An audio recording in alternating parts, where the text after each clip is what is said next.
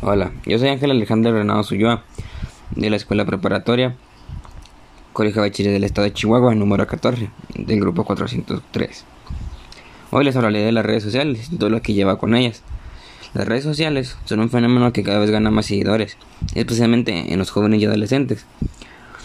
Una de las ventajas es que pierden la interacción con su entorno social y su familia. Puede que se despeguen mucho de sus amigos, de su familia, de personas cercanas por estar en el teléfono en redes sociales. Pueden estar demasiado tiempo, por lo cual pierden ese tiempo que pueden pasar con su familia.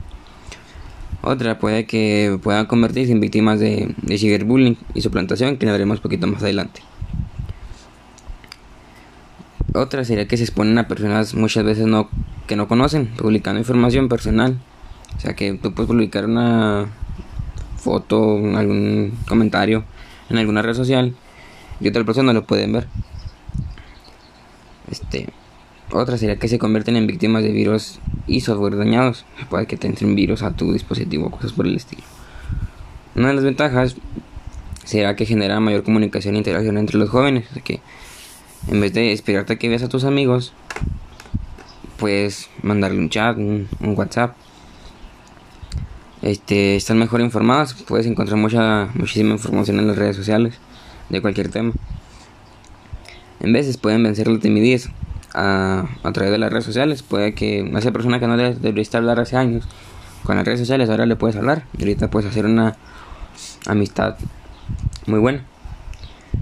Esta otra facilita la relación entre las personas sin barreras culturales y físicas. Cabe resaltar que no está mal navegar en las redes sociales e interactuar con tus amigos, pero debemos explotar las múltiples opciones que Internet nos ofrece. Uno de los temas que las redes sociales está enredada es el grooming. El grooming es la situación en la que un adulto acosa sexualmente a un niño. Este, los perpetradores de este delito suelen generar un perfil falso en una red social o un sala de chat, como por ejemplo WhatsApp. Este, este, este tema, el grooming, consta de varias fases o etapas. Suele comenzar con un pedido de foto o video de, de pues algo sexual, ¿me entienden?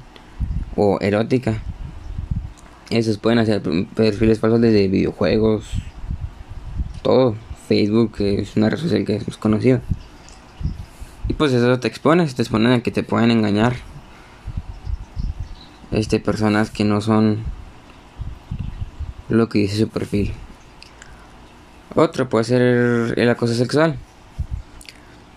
Como los tipos de, de, de el acoso sexual engloba cualquier comentario, gesto, acto o atención de carácter sexual, cuyo objetivo consiste en hacer daño, ofender o intimidar a otra persona. El acoso sexual se centra en cosas como el aspecto de la palabra, las partes de su cuerpo o su orientación sexual. El acoso sexual también abarca la difusión de rumores o cotillas de carácter sexual sobre otras personas. El acoso sexual puede ser de tipo verbal, como hacer comentarios groseros sobre alguien, pero no tiene necesariamente que decirse la palabra. Los acosadores pueden utilizar aparatos tecnológicos para acosar sexualmente a alguien, como enviarle mensajes de texto o videos inapropiados. A veces el acoso sexual puede llegar a ser tipo físico. Otra que nos exponemos de las redes sociales es el ciberbullying o el ciberacoso, de lo que estamos hablando ahorita por ejemplo, pues es con la intención de acosar psicológicamente a terceros. Sin embargo, para tratarse de ciberbullying hay que tener en cuenta que el acoso o el bullying se da entre igual, entre jóvenes y niños adolescentes. El agresor y la víctima del acoso pueden tener, tener la misma edad o pueden tener la diferente edad, o sea, no, no tienen que ser igual. Y pues de mi parte será todo. Muchas gracias por escucharme.